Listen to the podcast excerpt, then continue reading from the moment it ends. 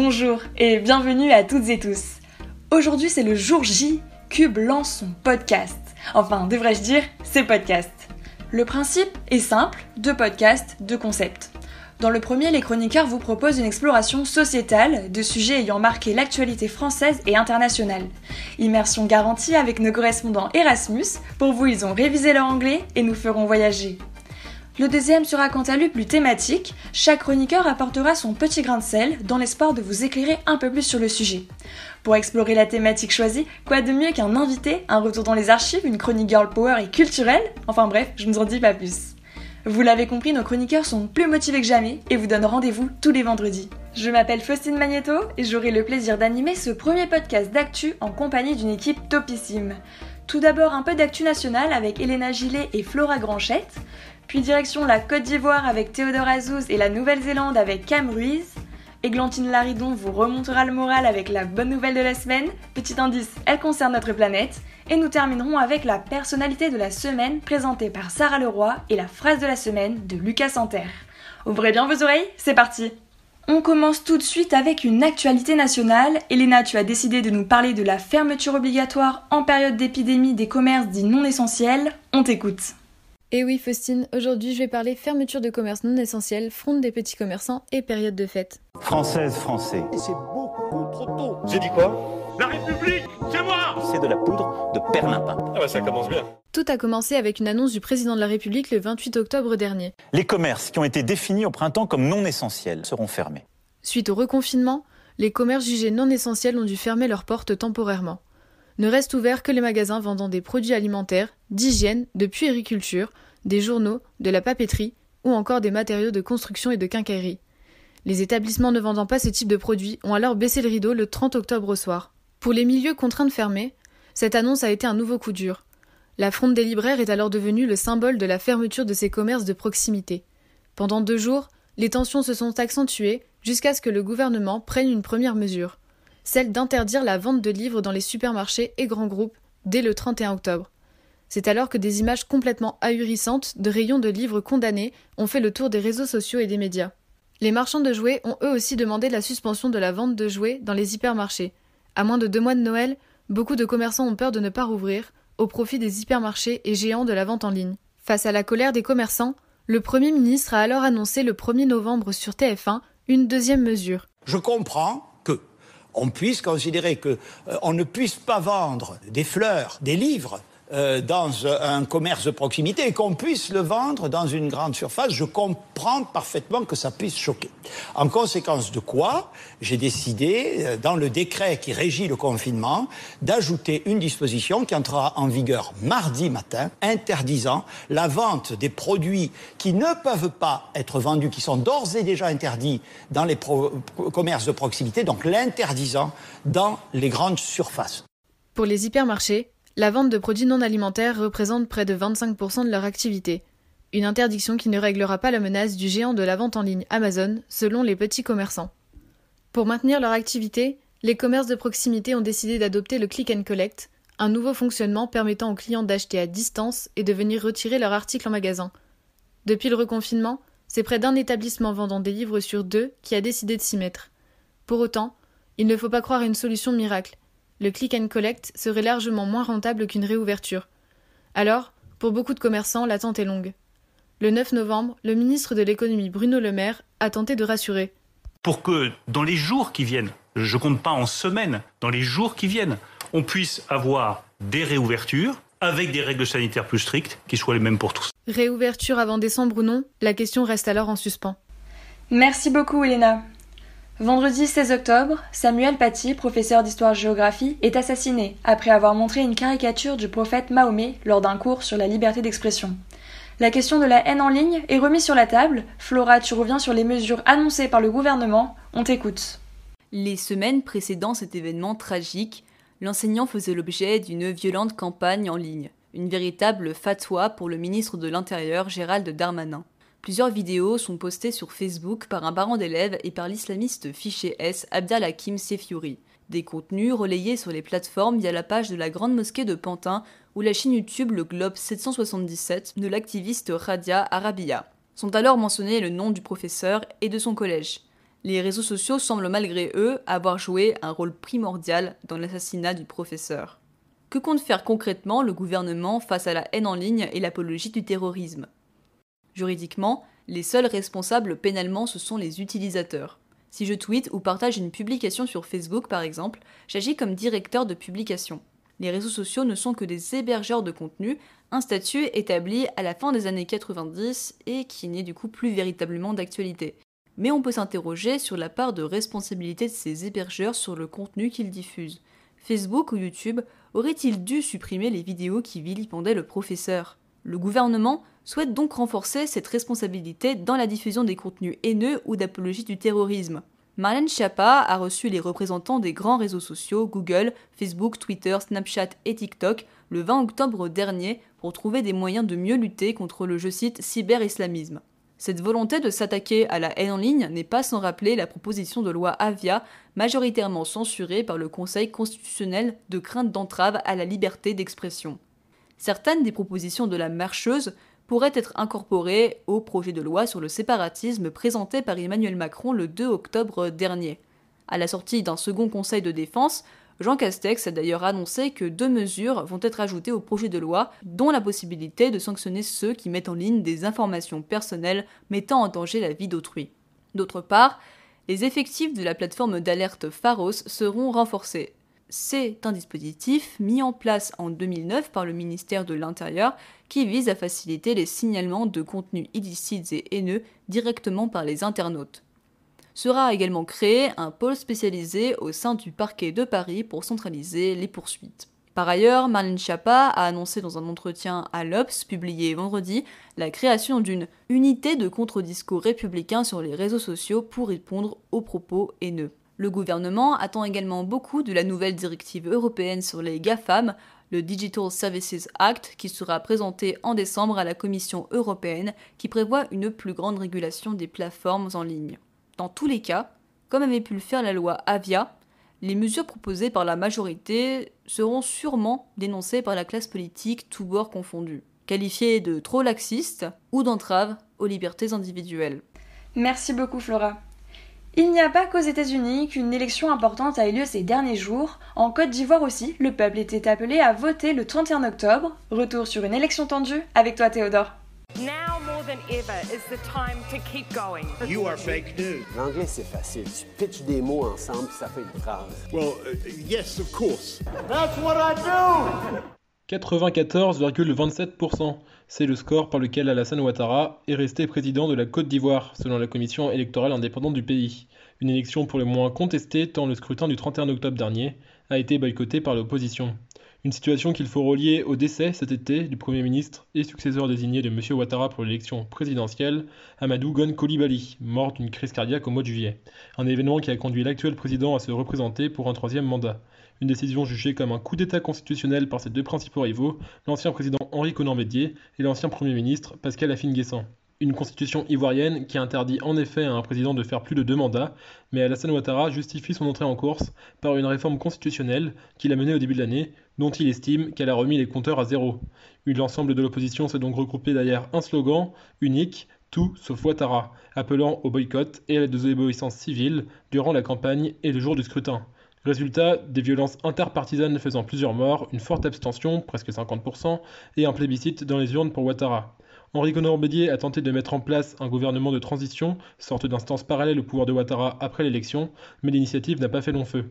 Le pouvoir a ainsi procédé à une série d'arrestations au sein de l'opposition, dont celle de Pascal Afine-Guessant, porte-parole de celle-ci.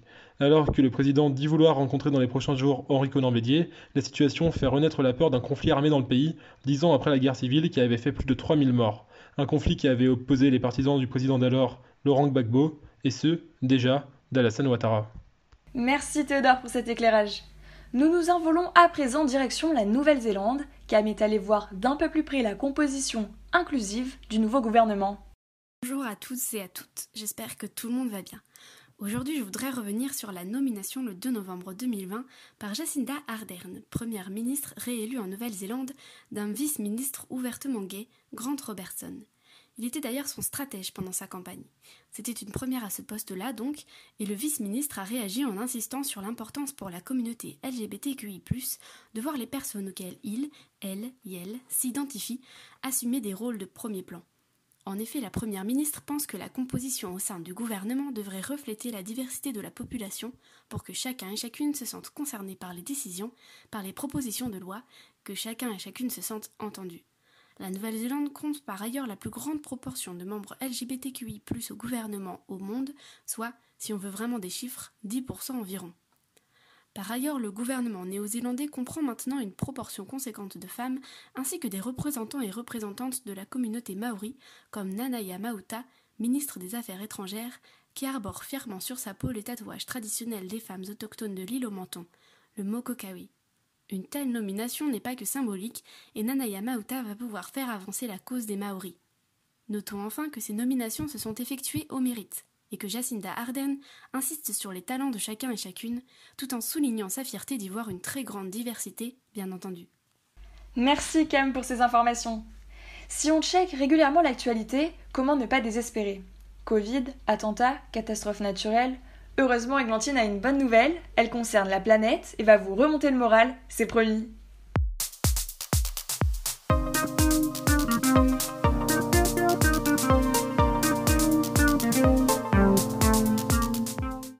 Octobre, les scientifiques du Schmidt Ocean Institute en Australie ont fait une découverte majeure. Grâce à un petit robot sous-marin qu'on a appelé Sebastian, ils ont mis au jour un énorme récif corallien au nord de la Grande Barrière de Corail.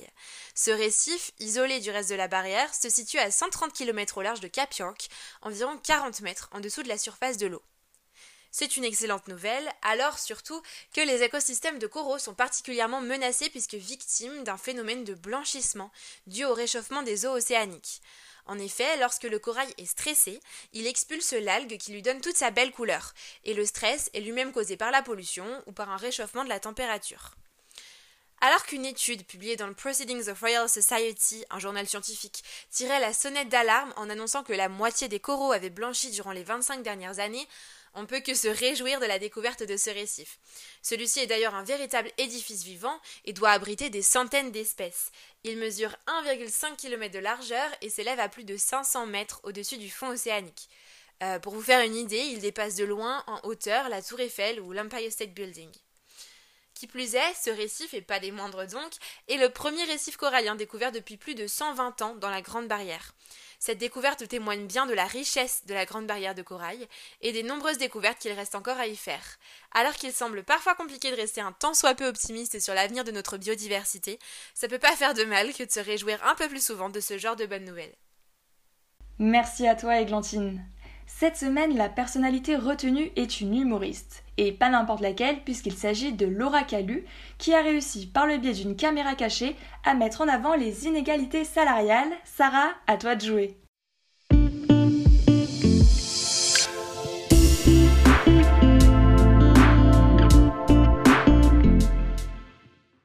Bonjour Faustine et bonjour à nos chers auditeurs et auditrices. La personnalité de la semaine pour moi est l'humoriste Laura Calu. Et oui, si vous ne le saviez pas encore, depuis mercredi 4 novembre à 16h16, les femmes travaillent désormais gratuitement et ce jusqu'à la fin de l'année. À l'occasion de cette nouvelle aberrante pour les femmes, la vidéo cachée de Laura Calu est remise en ligne pour représenter ces inégalités salariales qui s'estiment à 25% de moins que les hommes. Et oui, rien que ça. Laura Calu a donc décidé il y a deux ans à cette même période de tourner ça à sa sauce et d'en faire une caméra cachée humoristique. Pour cela, elle s'est rendue dans plusieurs endroits pour enlever à chaque fois 25% du produit vendu à chaque homme qui passait. Et ça passe notamment par une baguette de pain coupée au bout, une coupe de cheveux qui n'est pas terminée, une bière déjà entamée et un bout de fromage enlevé. Laura Calu et le média d'information féminin Simone ont voulu répondre à cette question que toutes les femmes salariées se posent pourquoi n'avoir les trois quarts de quelque chose quand on peut l'avoir en entier? Je vous ai sélectionné quelques bribes de ces passages à écouter dans la joie et la bonne humeur. Bonjour je vais le beurre euh, demi-sel. Ok. Euh, Ah, c'est parce que j'enlève 25%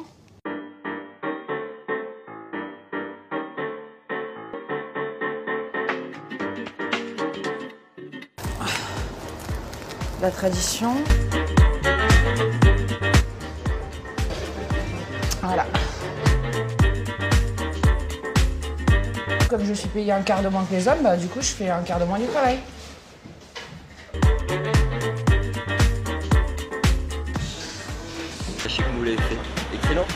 Merci, c'est la meilleure réaction.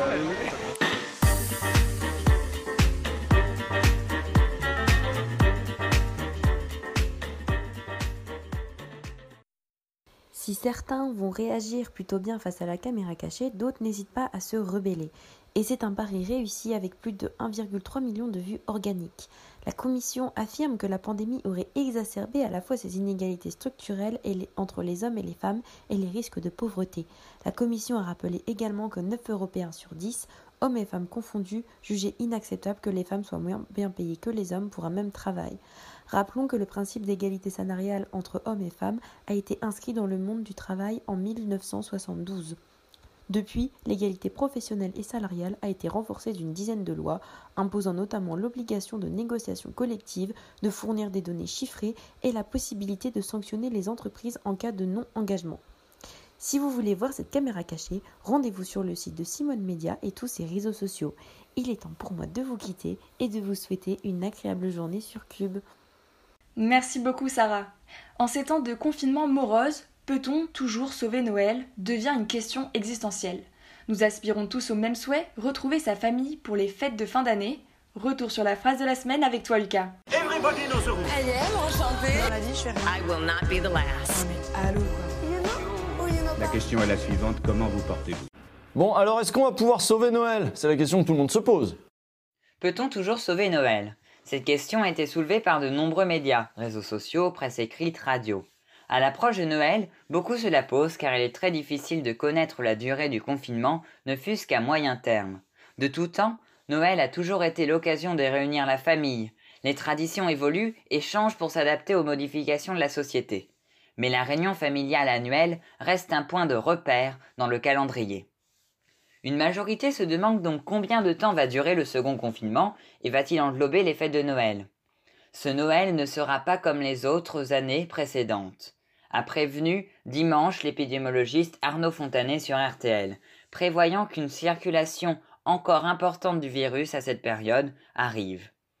D'après un sondage Le Parisien, 71% des Français se disent cependant prêts à accepter que le confinement se prolonge après le 1er décembre et jusqu'aux fêtes. Depuis plusieurs mois, des professionnels et bénévoles préparent la magie de Noël. Entre fermeture et inquiétude pour l'avenir, des acteurs ont décidé de ne pas baisser les bras et de poursuivre leur organisation coûte que coûte. En Allemagne, le marché de Noël mondialement connu de Nuremberg, qui attire quelques 2 millions de visiteurs, a été annulé cette année. Malgré tout, gardons espoir pour sauver Noël. C'est déjà la fin de ce premier podcast, nous espérons que cela vous a plu et nous vous donnons rendez-vous vendredi 20 novembre pour le premier podcast thématique. Enfin, je tiens à remercier au nom de toute la rédaction de Cube, Ornella Tempesta, compositrice de notre générique, Baptiste Hiverno et Flora Granchette pour les jingles. A très bientôt, l'équipe de Cube.